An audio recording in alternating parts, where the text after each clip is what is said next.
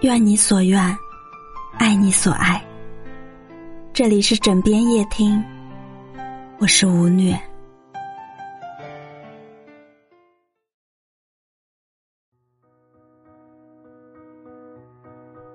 小时候，听的最多的一句话是：“等你长大就懂了。”的确，有些东西在不经历岁月沧桑的时候，真的就觉得它离你很远。即使知道了，也未必懂。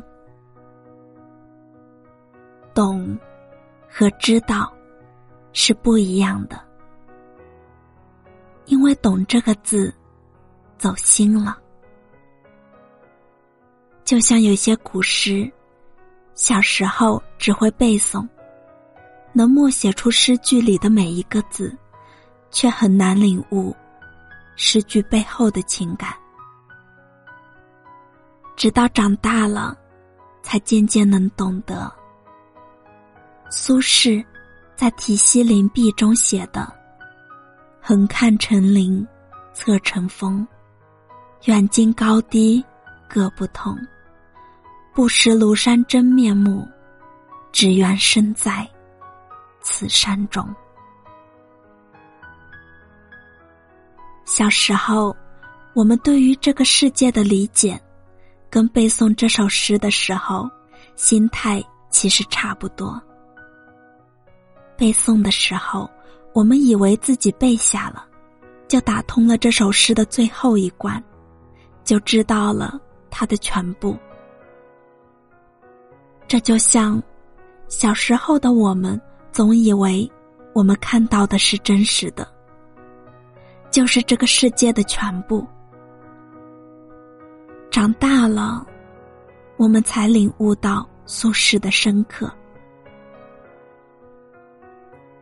有多少人，多少事，并不是我们看到的样子，并且是，越是亲近，越是身在其中，越是让人难以琢磨。当局者迷，旁观者清。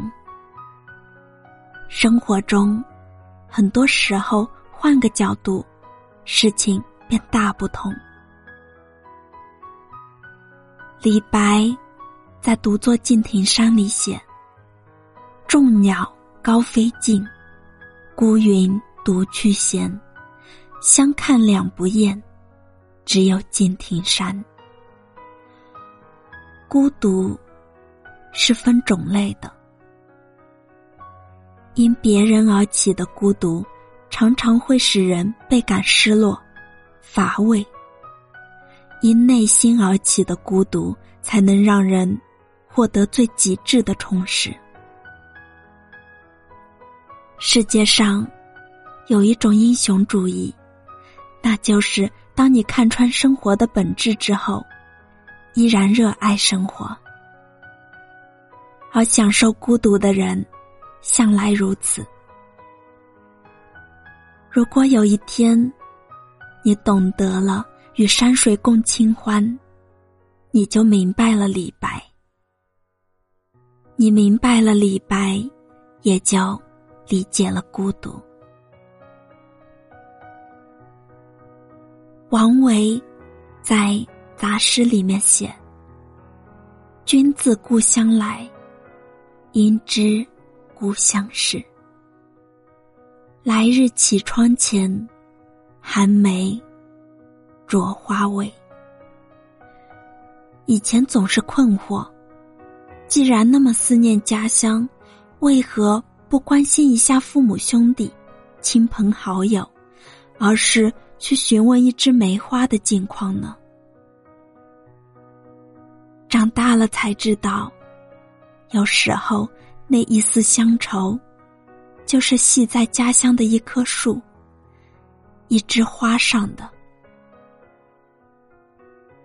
漂泊在外的人，总是想念妈妈做的菜，难道是嘴馋吗？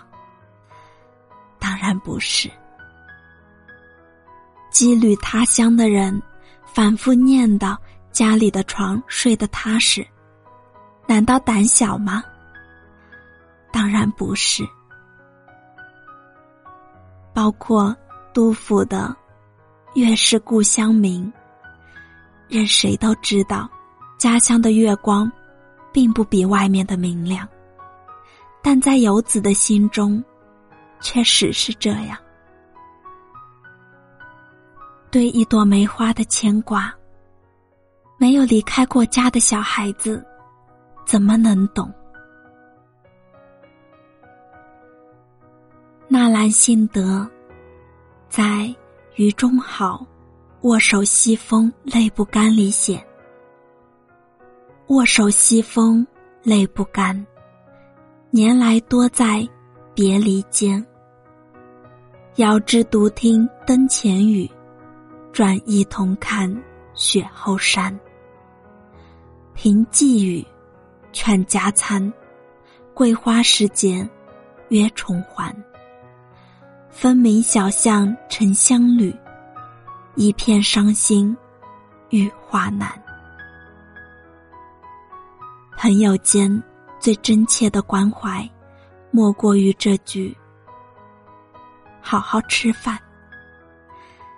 那是知道你风餐露宿之后，最妥帖的问候，最朴实的温暖。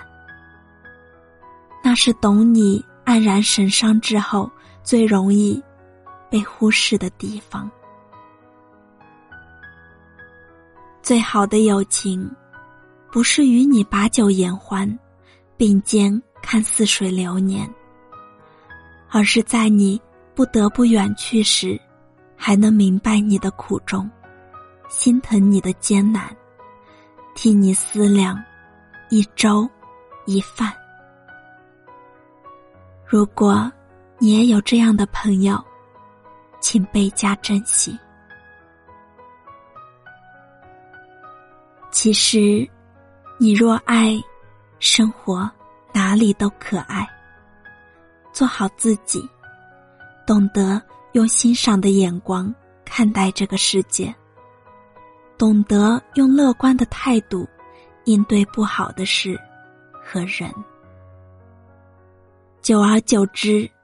你周围的风景，你生活的状态，都会跟着变得美好起来。